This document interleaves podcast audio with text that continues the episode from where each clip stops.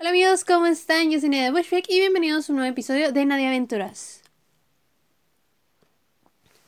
Hola amigos, Dios. Dejé pasar mucho tiempo y yo pensé que iba a ser una persona muy constante grabando un podcast, pero no es así. Y pido disculpas, la verdad pido disculpas. Yo pues atravesaron muchas cosas y creo que es de lo que voy a hablar ahorita y vamos a hablar un poquito de varios temas. Los temas que traigo ahorita son sobre vibrar alto, sobre euforia, sobre muchas cosas que han ido pasando en este tiempo que no he subido un episodio. La última vez que subí un episodio fue el año pasado, fue el 2021 y ahorita ya estamos a estamos en 28 de febrero del 2022. O sea, ya vamos a entrar a marzo, bendito sea. Pero bueno, eh, ¿qué ha pasado en este tiempo? Muy bien, yo pensé que iba a ser alguien muy constante, les digo, pero no es así, se me fue el avión y luego regresé a la universidad y era como que date la universidad y luego un episodio y pues crear otros tipos de contenidos también ahorita es algo en lo que estoy muy enfocada. Para los que me siguen en Instagram sabrán que pues se podría decir que mi contenido o literalmente es así, es de beauty blogger. Hago maquillajes, hago reels y es algo en lo que me enfoqué mucho en ese tiempo o en este tiempo ya que es algo que me gusta y es algo que me está, pues me está yendo bien. La verdad se agradece mucho las vistas que estoy teniendo en los reels. Entonces fue algo como que me centré mucho en eso y me centré en mí misma.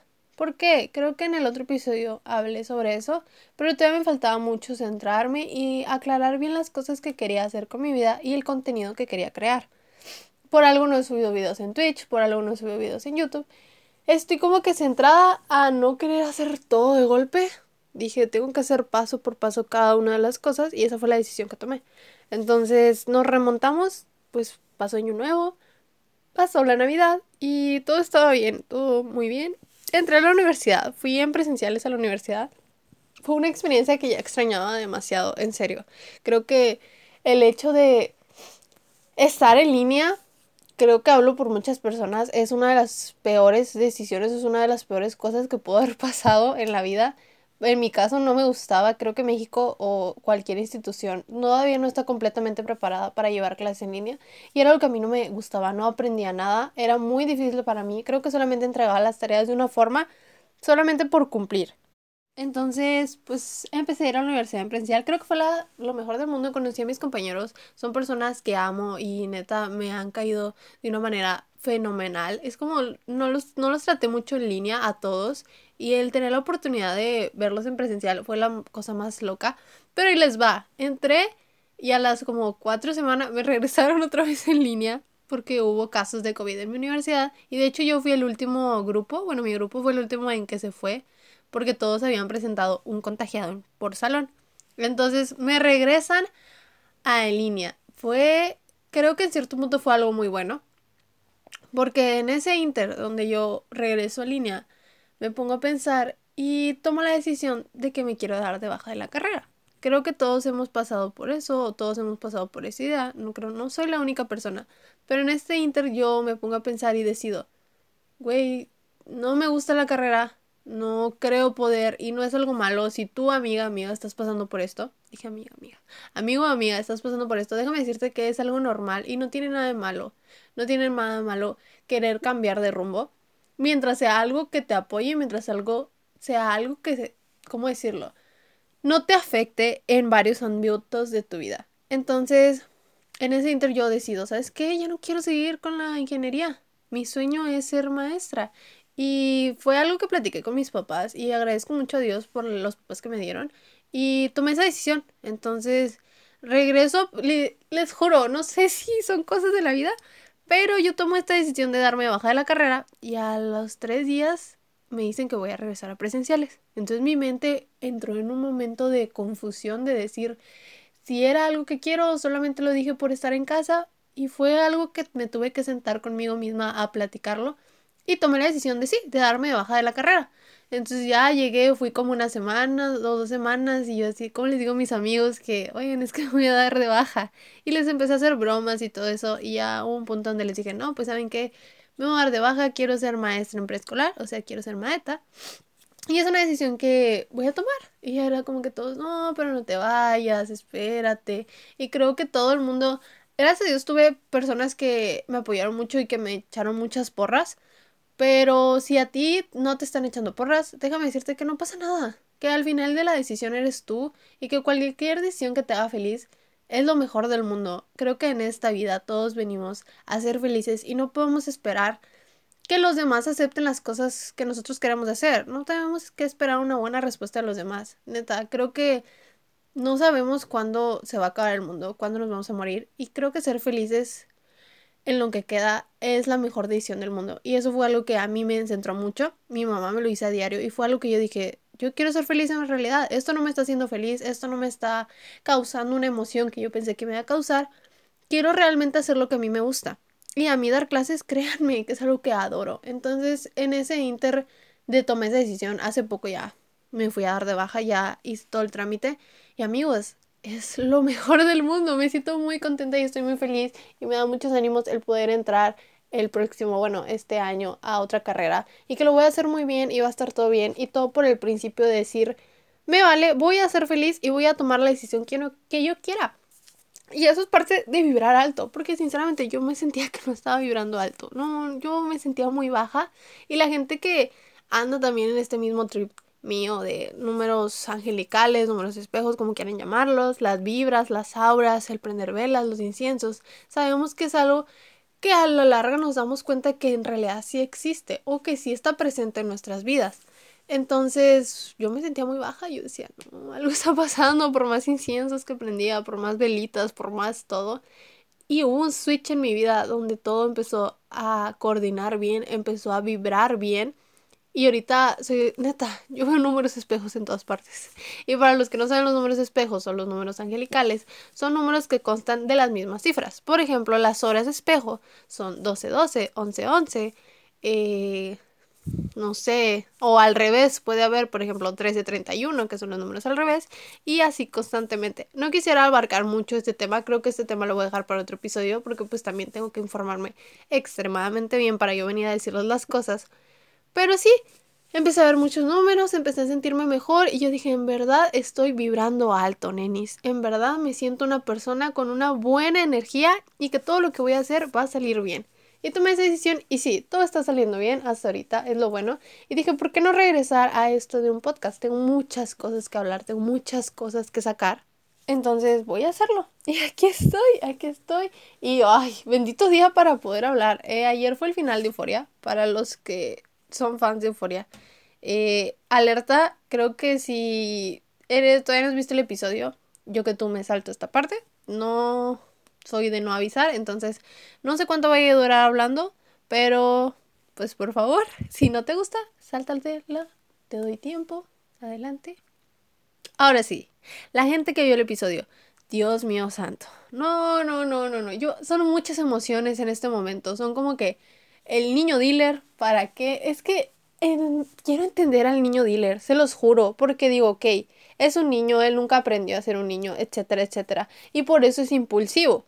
Pero digo, es que nada hubiera pasado si él no hubiera hecho eso. Pero bueno, es una serie lo que más me dio orgullo es la santa madriza que le puso Maddie a Cassie. Y no, no es justificación, no es como que yo esté a favor de los golpes. No, debemos de admitir que Cassie hizo las cosas mal. Creo que todos ahí en esa serie hacen las cosas mal, pero ella también, y ya le hacía falta que le pusieran su zarandeada. Porque es que eso no se hace, eso no se hace. Está bien que es que no es tanto el plan de, uy, es que ella era libre y ella podía.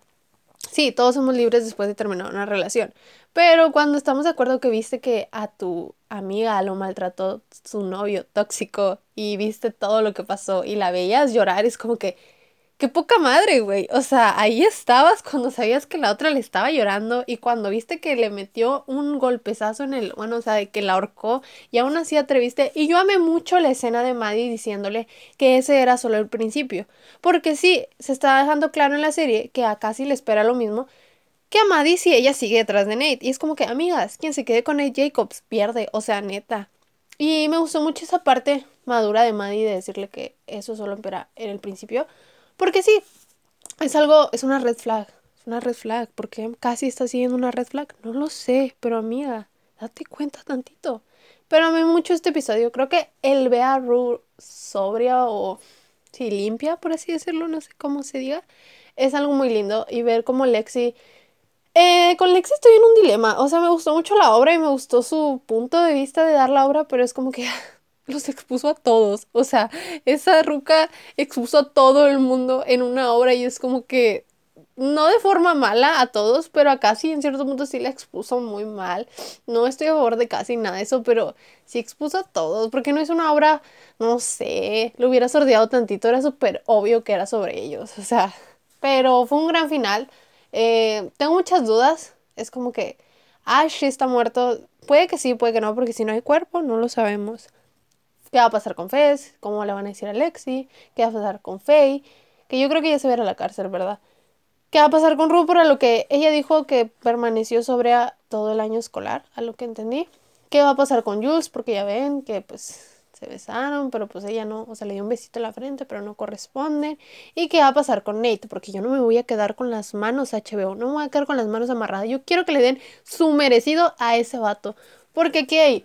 ¿Hizo bien a decirle a la policía sobre su papá? Sí. ¿Su papá solo quería ser una persona feliz? Sí. Pero creo que empaticé o vi, o como que HBO nos quiso hacer empatizar porque Nate Jacobs es así.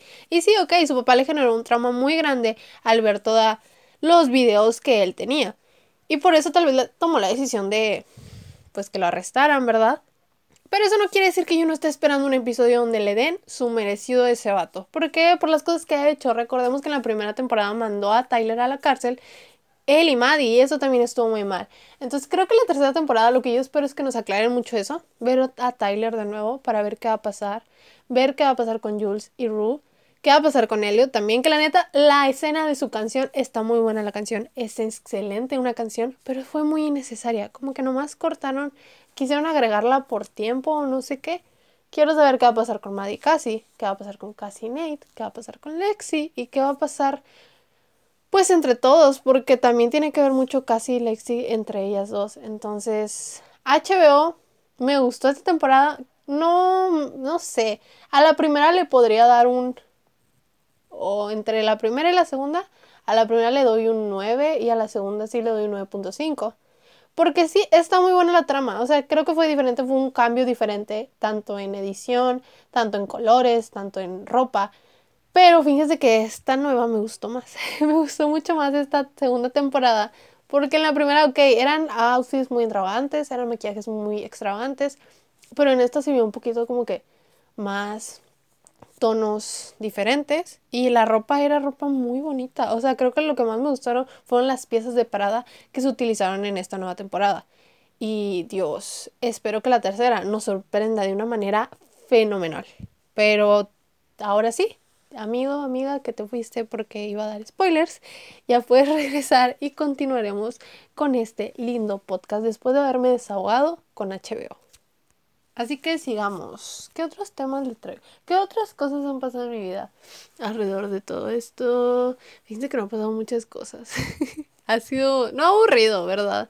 Pero sí es como que les digo, estaba muy centrada en la universidad, estaba muy centrada en otras cosas que no. Y fue como que pues nada, me quedé en blanco. Mi vida era ver TikToks, ver YouTube y ver videos en, de que, ¿cómo se llama? Ver Reels, ver los Reels que tiene Facebook y todo eso. Entonces, como que ya yo me volví adicta a TikTok otra vez. Mi TikTok es como que es muy variado. Y más, pues de maquillajes. Pero ahorita es como que también salen las señoras haciéndole. Hay una chava que me gusta mucho que dice que le hace lonche lonche a su kindergardiana. No, yo la amo, yo la amo, neta. Y salen muchas más personas. Es que les digo, a mí me sale puro maquillaje, me sale Mona, me sale Yerima. Que Yerima, ay, amiga, ya, ya me estás cayendo un poquito gorda. No, no tengo nada en contra de la Yerima, pero como que a veces sus actitudes no están muy chévere y ya no es tanto maquillaje, o sea ya es como que más chismes y todo eso. Yo, yo solo quiero verte maquillarte, reina. Yo a eso es lo que vengo. Yo vengo a robarte ideas para yo hacerlas también en Reels y darte créditos. Pero les digo, mi TikTok está dividido entre las niñas que se ponen a jugar con sus juguetes, en las mamás que hacen lonche, en gente maquillándose, en edits. Tengo muchas cuentas de edits, neta. O sea, me aparecen de todo. Mucho de euforia. Hay una serie que yo veo que se llamaba Pump ¿sí? Es de HBO también. Está muy buena, se los recomiendo. Eh, me salen de. Ay, ¿cómo se llama? Se me fue el avión auxilio. Ah, pues de los Avengers, de Marvel, de Spider-Man No Way Home, que de hecho se estrenó, ahora que me acuerdo y no toqué ese tema. Sí, los tres Spider-Man, los tuvimos, los tuvimos y quedé satisfecha. Creo que solamente tengo que decir eso de la película. Quedé muy satisfecha. Creo que la edición, la forma en que nos pusieron la trama, todo fue perfecto. Creo que el momento en que vi a los tres Spider-Man lloré con todo mi corazón, grité. Yo la fui a ver un poco tarde, fíjense, yo la vi como una semana. Sí, después, dos semanas, algo así. Pero yo creo que fui estaba solo el cine, entonces no había sido muy reciente. Pero fue algo muy cool. Mi, mi corazón explotó, dijo como que, Dios mío, esto era lo que yo esperaba Marvel, era lo que yo esperaba. Y el tener diferentes cameos, pues también, por así decirlo, estuvo Daredevil. Yo no soy fan de la serie, creo que nunca, no, se los juro, nunca he visto la serie Daredevil. Pero mi hermana sí, fue como que ella para verlo ahí en el cine fue como, Dios mío, gracias, gracias, gracias. Y ahorita, pues la que sigue que voy a ver, pues va a ser Batman con Robert Pattinson. Estoy extasiada. Yo soy fan de Robert Pattinson. Yo lo amo desde Crepúsculo. No, lo amo desde Harry Potter. O sea, espero y hay muy buenas críticas de que va a ser un buen Batman. Vamos a verlo. Y muy probablemente suba un episodio hablando sobre esa película. O sea, creo que también quiero tornarle un rumbo diferente al podcast. Ese va a ser mi plan. Y también vamos a hablar sobre series, películas. Pueden decirme qué serie quieren que hable. Pueden decirme qué serie vea. Y sobre recomendaciones de series. Vi una serie de Netflix que es la de Estamos Muertos. ¿Sí? No recuerdo cómo se dice en inglés. O sea, no recuerdo el título en inglés. Pero está muy buena. Está muy buena. Se la recomiendo bastante. Creo que son unos 10 episodios, 12 si no me equivoco. O menos. Trata las hipnosis es zombies. Sabemos que las son buenos para hacer películas zombie como Train to Busan. Entonces, ¿por qué lo dije en español y en inglés? No sé, pero el Train to Busan, como se diga, eh, sí, es un poco de ese estilo. Son zombies. Eh, está muy buena porque la trama te la ponen de una manera mm, muy estructurada, pero a la vez de esas que dices, ¿qué va a pasar ahora? Y para acabarlas son zombies de los rápidos. O sea, creo que son los peores zombies, pero te pasan varias como que historias de diferentes personajes o cada personaje tiene un tiempo en pantalla muy bien estructurado y muy que te atrapa, entonces así como que empiezas a empatizar y empiezas a saber un poquito más de cada uno de los personajes que están presentes. Entonces no es como que solamente se centra en uno y ese uno vamos a darle toda la trama. No, es algo muy interesante y el final te atrapa demasiado. El final te deja así con un signo de interrogación en la cara y sí se las recomiendo bastante. Sí, creo que ante todo te lo recomiendo. Y esto va a ser nuevo en mi podcast. Voy a recomendar cosas. Porque yo veo muchas cosas, neta. Es increíble. Si yo les recomendara todas las películas que veo, están geniales. Pero si veanla, está muy buena. Y de películas, les recomiendo que se llama Mamá Androide. Sí, sale Chloe Grace Moretz. Y el vato que sale en Euforia que hace McKay, pero no me sé su nombre. Está muy buena. Esa es un poco posapocalíptica, apocalíptica. sí se dice así, creo que sí, pero está muy buena. Está, los robots se vuelven locos y la trama es una joya, neta. A mí me gusta mucho ese tipo de películas. Y una recomendación más de Nadia. Y pues nada, ¿cuánto vamos? 18 minutos. Vamos bien, vamos bien, pero pues tampoco quiero alargar tanto esto. Eh, como final, solo quiero decir que voy a estar un poquito más presente, yo siempre lo digo, pero ahora sí lo voy a hacer. Creo que esta semana voy a, o hoy mismo voy a grabar muchos episodios para ir subiéndolos y tenerlos. Va ahora sí el invitado, el invitado del próximo episodio, no sé si el que sigo o el tercero, va a ser nada más y nada menos que Edgar Villarreal, es uno de mis, bueno, es mi mejor amigo, es mi bestie. Edgar se dedica a la creación de música, es cantante y lo pueden encontrar en YouTube como Edgar Villarreal. Y nos va a venir a contar un poquito de cómo es ser un artista, de cómo es que escribes canciones, de cómo es subirse a un escenario, de cómo es grabar un video musical y todo lo que conlleva a lo que él está haciendo. Eh, y pues nada, la neta estoy muy emocionada, también nos va a venir a contar anécdotas y les vamos a contar anécdotas juntos que hemos estado haciendo y no sé qué más decirles, espérenlo muy pronto, Edgar Villarreal aquí en Nadie Aventuras. Y nada amigos, pues, ¿qué les digo? Toqué temas muy diversos, ya saben que yo hablo de todo. y cambio de tema cada rato y espero les siga buscando este tipo de contenido y nos vemos no sé cuándo, espero pronto. Les digo, voy a hacer todo lo posible, pasen la bolita, vibren alto, mmm, alineen sus chakras, pídanle mucho al universo lo que desean, manifiesten y nada, nos vemos pronto, los quiero mucho, gracias por escucharme y chao.